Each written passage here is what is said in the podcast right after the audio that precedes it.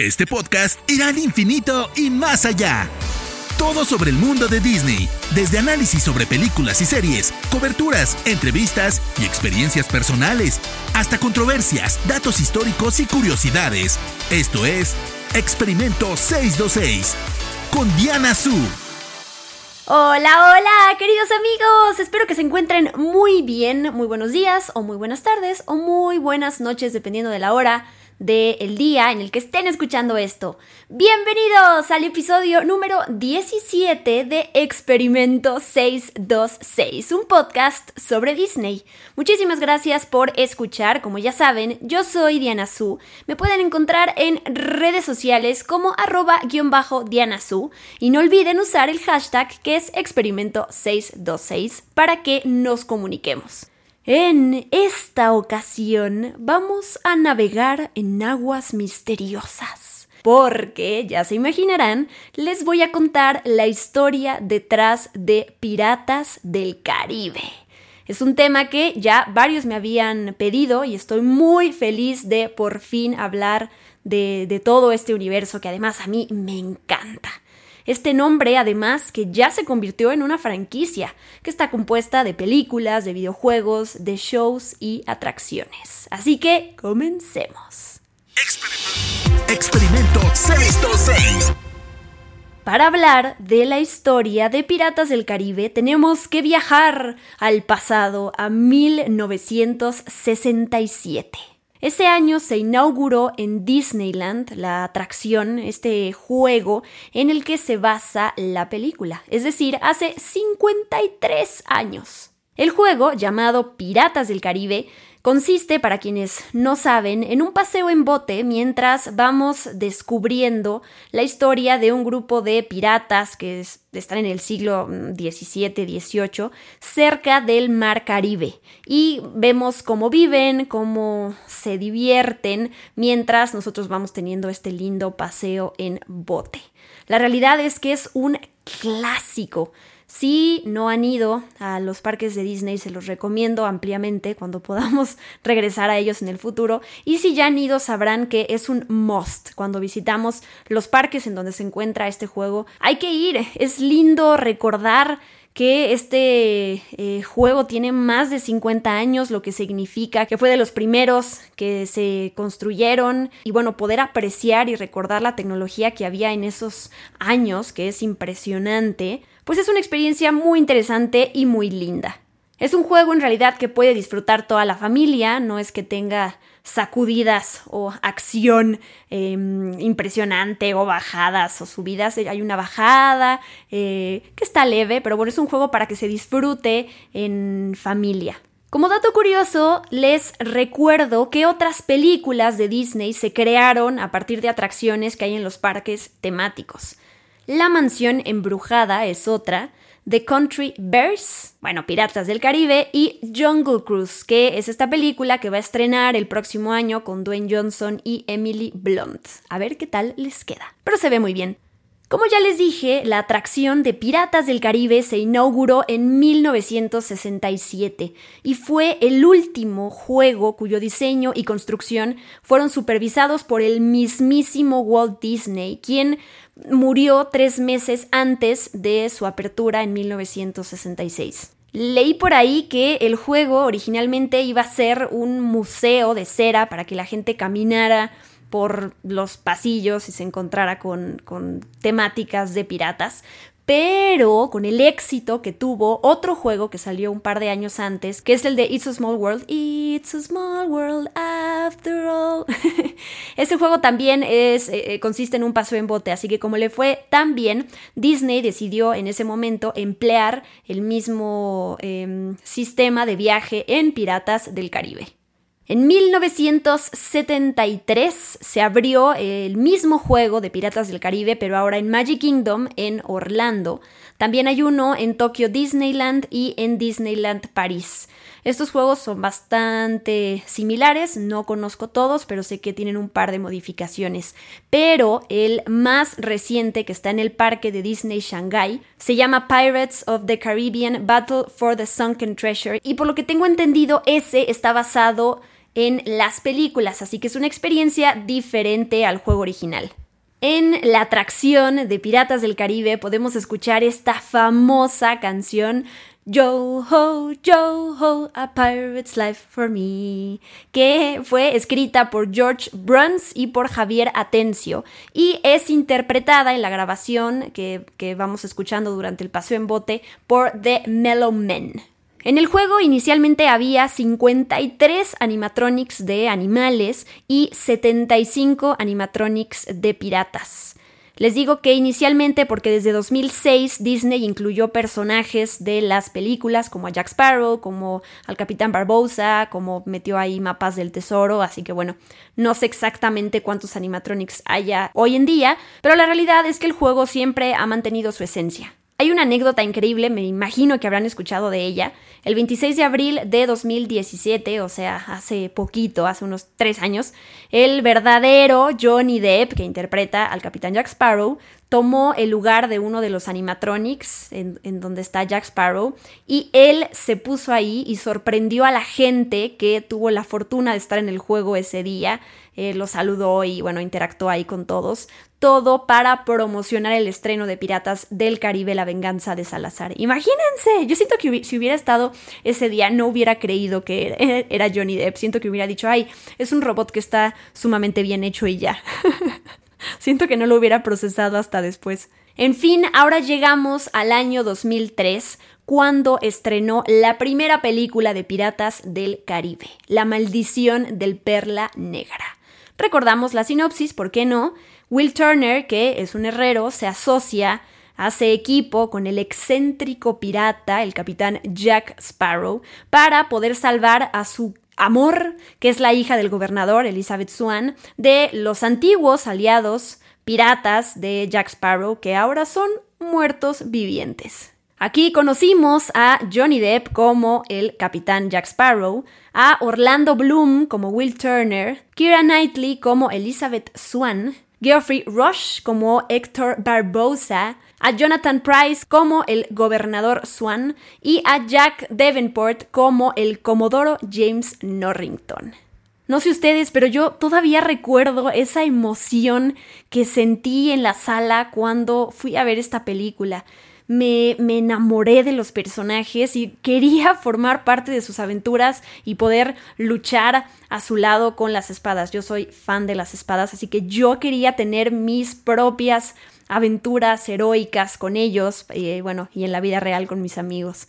Como anécdota personal les cuento, porque recuerdo bien por qué en su momento me llamó la atención Piratas del Caribe. Algunos lo sabrán y para los que no les platico, yo soy ultra mega archi requete contra fan de la trilogía del Señor de los Anillos, son mis películas favoritas. Así que después de que vi la primera película que salió en 2001, bueno, la siguiente en 2002 y la que sigue en 2003, quise seguir la carrera de todos los actores. Entre ellos, pues la de Orlando Bloom, que interpretó a Legolas. Yo, no saben, yo estaba profundamente enamorada de él. Además, yo quería ser un elfo. Así que era mi pareja ideal para casarme con él y convertirme en un elfo. Me acuerdo que en ese entonces, en algún momento, cuando se anunció que se iba que Orlando Bloom se iba a casar con una actriz que se llama Kate Bosworth, no saben cómo se me rompió el corazón. O sea, yo me acuerdo que lloré Lloré cuando leí en una revista que ya se iba a casar porque dije, o sea, ya no tengo, ya no tengo esperanza. Pero bueno, cierro aquí mi anécdota eh, nostálgica y emotiva. y bueno, fue por él entonces que a mí me emocionó de entrada ir a ver Piratas del Caribe. Siempre hay un gancho, ¿no? Que te llama la atención y a partir de esto conocí este maravilloso mundo lleno de aventuras y pues por supuesto que me hice fan. Me voy un poquito atrás para contarles cómo se movió todo para que se diera esta película que estrenó en 2003. Desde 1990 resulta que se empezó a planear la película y estaban trabajando mucho en cómo lograr darle un giro a este subgénero, si se puede decir, de piratas y poder reimaginarlo, ¿no? Hubo muchas películas ahí en, em, la época dorada de Hollywood que trataban este tema y bueno, querían darle una vuelta. Pasaron varios años y en 2001 Jay Wolpert escribió un guion para desarrollar una película y ese guion pues a su vez surgió a partir de la historia que habían escrito Brigham Taylor, Michael Haynes y Josh Hammond para el juego. Es curioso porque en ese momento Disney, eh, la compañía, no, no estaban seguros de si estrenar la película en cines o directamente en video. Eh, por todo este tema de, de piratas en el cine que estaba bastante olvidado, pues no sabían si había que apostarle o no a, todo este tema. Viéndolo en retrospectiva, pues sabemos que tomaron una gran decisión, porque bueno, Piratas del Caribe es una franquicia sumamente exitosa.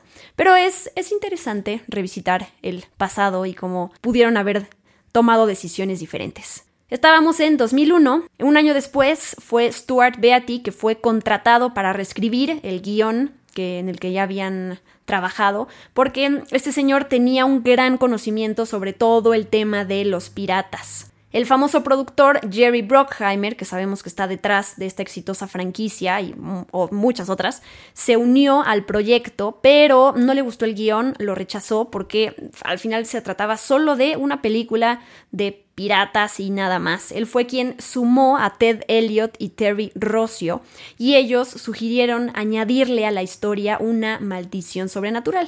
Se van armando las piezas del rompecabezas, eh, después entra el director Gor Verbinski, y él lo que quería hacer era utilizar tecnología moderna para justamente resucitar las historias de piratas del cine clásico de, de, Hollywood. Él era fan de la atracción de Disneyland y de todos los momentos que vivió con sus seres queridos ahí, así que quería rendirle homenaje. Gracias a todo este equipo de creativos, los cambios que hubo, las ideas que se propusieron, los que entraron, se fueron, pero dejaron ahí sus guiones y otras personas vinieron a modificarlos es que tenemos Piratas del Caribe, la maldición del Perla Negra, que estrenó en 2003. A lo que voy es que hubo muchas personas que tuvieron que estar involucradas para que llegáramos a esta increíble película, que tuvo cinco nominaciones al Oscar. Mejor actor para Johnny Depp, mejor maquillaje, mejor edición de sonido, mejor mezcla de sonido y mejores efectos visuales. Como dato curioso, muchos de los tripulantes y muchas personas de la producción se marearon mientras estaban en el rodaje. Experimento 626. Piratas del Caribe, La maldición del Perla Negra es la película número 26 de Johnny Depp. Bueno, 26 27, ahí sí me equivoco por un número, discúlpenme. es la película número 22 de Geoffrey Rush, la sexta película de Orlando Bloom y la octava película de Kira Knightley que cuando eh, estuvo en el rodaje tenía 17 años. Les cuento esto nada más para que sepan que no fue el debut actoral de alguno de, de, de estos estrellas, sino que ya tenían un par de películas, unos más que otros. No puedo seguir este episodio sin mencionar y elogiar la interpretación de Johnny Depp como Jack Sparrow y cómo logró construir este personaje y logró alzarlo hasta convertirlo en un personaje entrañable. Y creo que todos estamos de acuerdo en esto. Este personaje con una personalidad y con estos gestos inolvidables. Entre todo lo que le aportó al personaje, les cuento una anécdota que estos, los dientes de oro, que, tiene Jack Sparrow fueron idea de Johnny Depp. Él predijo desde un principio que los ejecutivos le iban a decir que no,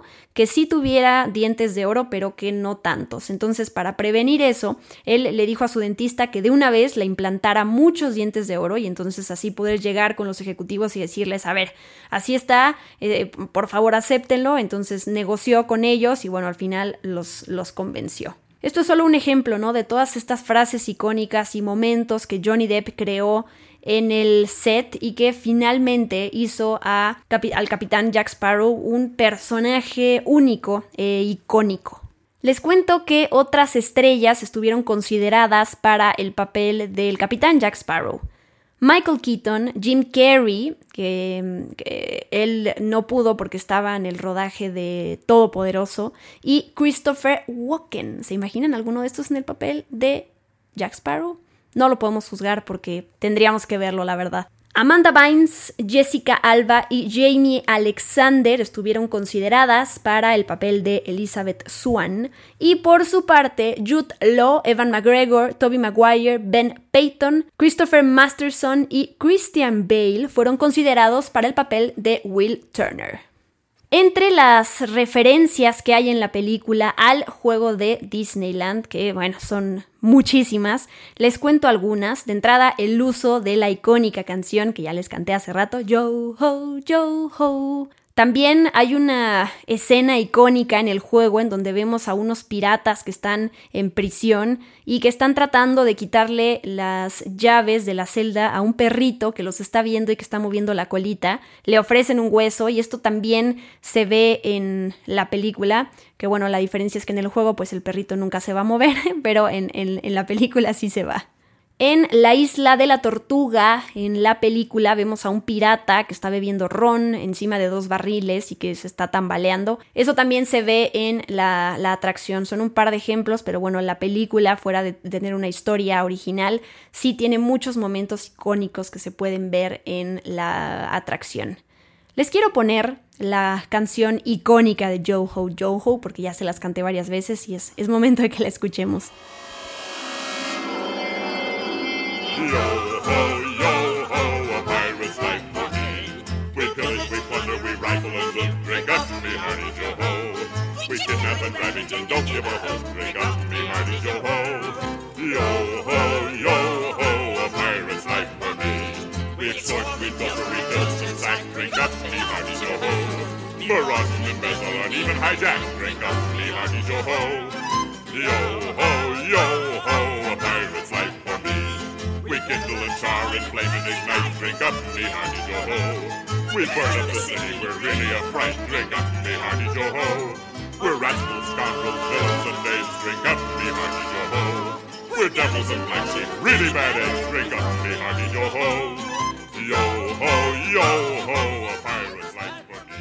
Seguimos aquí. Las películas de Piratas del Caribe se encuentran entre las 15 franquicias cinematográficas más taquilleras de todos los tiempos alrededor del mundo.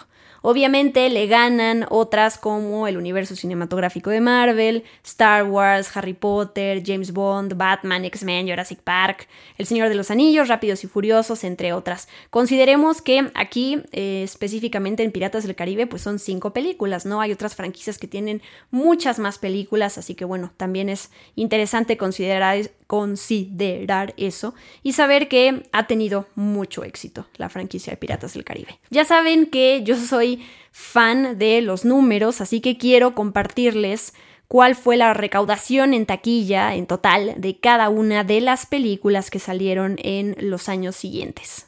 Primero tenemos Piratas del Caribe, La maldición del Perla Negra, que estrenó en 2003. Esta película recaudó 654 millones de dólares. Ahorita vamos a comparar con las otras. Piratas del Caribe 2, El cofre de la muerte, que estrenó en 2006, al igual que la primera, también fue dirigida por Gore Verbinski y es la única película de esta franquicia que ha ganado un Oscar. Se lo llevó por mejores efectos visuales. Esta película suma a Bill Nighy en el elenco como Davy Jones y recaudó 1.066 millones de dólares. Piratas del Caribe 3 en el fin del mundo, que salió en 2007, también es dirigida por Gore Verbinski. Esta recaudó 960 millones de dólares.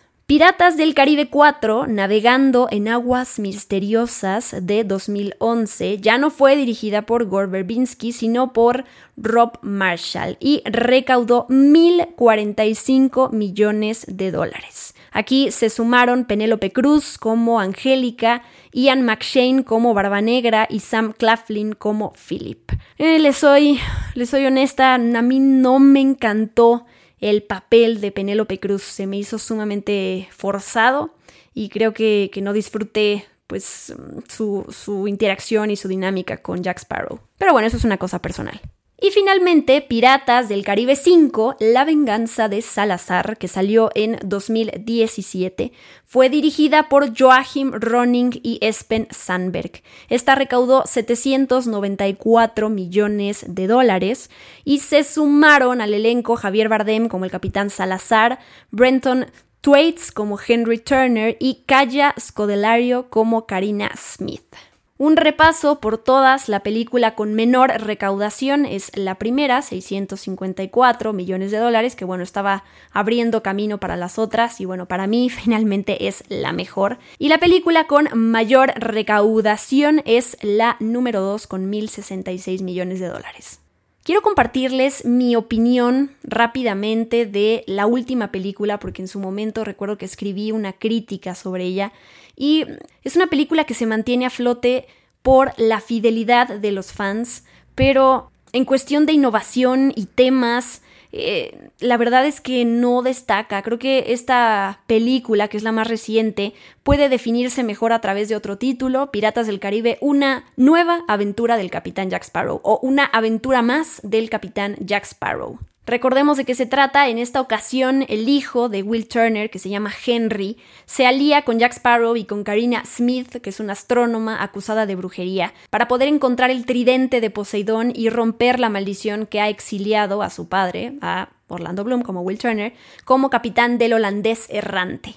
En el camino se les une el capitán Barbosa, Geoffrey Rush, y Javier Bardem interpreta a Salazar, que es un capitán fantasma español que ha vivido empeñado en matar a todos los piratas y que junto con su tripulación persigue a Sparrow para vengarse de todo el mal que le causó en su juventud. La verdad es que yo sentí esta película, como ya les dije hace rato, como una aventura más, nada memorable, que ya se estaba sintiendo forzada para eh, querer seguir exprimiendo esta franquicia sin ideas nuevas.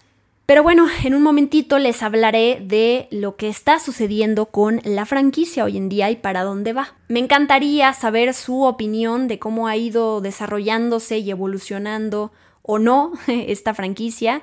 Así que con todo gusto los leo con el hashtag experimento626 y si me escriben a arroba-dianasu. Experimento 626. Ya les hablé hasta ahorita de los distintos directores, actores y números en taquilla de las películas y quiero mencionar a los compositores de la música de las películas que son una parte importantísima de esta franquicia y que gracias a ellos podemos visualizar, podemos cerrar los ojos y ver a los personajes a través de la música. Klaus Badelt compuso la música de la primera película. Él es uno de los colegas de Hans Zimmer en Media Ventures. Hay un malentendido, y lo voy a contar ahorita, de que Hans Zimmer solo produjo el score de Klaus Badelt para esta película y no trabajó en él pero de hecho Hans Zimmer compuso los temas principales de la película, uno de ellos leí por ahí que fue reutilizado de su partitura de Drop Zone de 1994, mientras que Badelt hizo el resto. Todo esto se confirmó con el lanzamiento del CD de Piratas del Caribe en el fin del mundo, en donde había un apartado ahí que menciona todo esto, así que le debemos tanto a Hans Zimmer como a Klaus Badelt todo el pues las, la, la melodía principal de estas películas. Hans Zimmer oficialmente compuso el score de la película número 2, la 3 y la 4, y la más reciente, la música, fue compuesta por Geoff Zanelli. Voy a hacer un anuncio aquí, quienes quieran saber mucho más de la vida de Hans Zimmer y de otros compositores, los invito a que escuchen otro podcast que tenemos en Spoiler Time que se llama Spoiler Tracks, que conduce el gran Rana Funk y que bueno, él habla de compositores y hace un trabajo increíble. Pero bueno, regresando a la música de Piratas del Caribe, les voy a poner un pedacito del tema principal. La verdad es que a mí esta melodía tiene una energía increíble, que, que es la que realmente te hace, te llama a la aventura.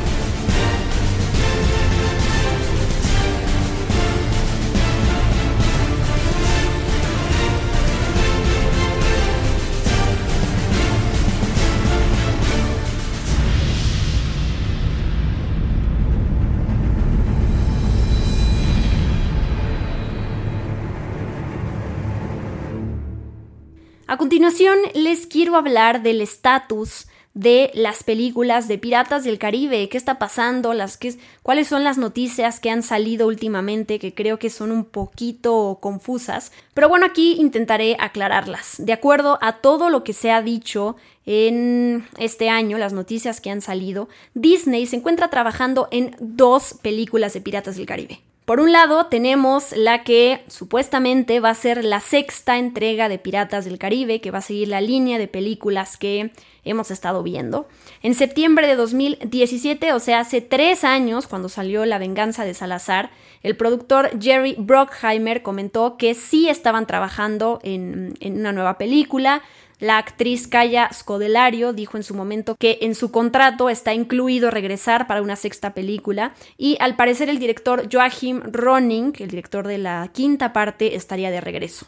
Esto fue hace tres años. Lo que se dijo en octubre del año pasado es que Disney había contratado a Ted Elliott, que es uno de los guionistas de La maldición del Perla Negra de la primera película, y al increíble creador de la serie de HBO, bueno, de esta miniserie que es Chernobyl. Él es Craig Mason. Se había contratado a estos dos para que trabajaran en una nueva historia.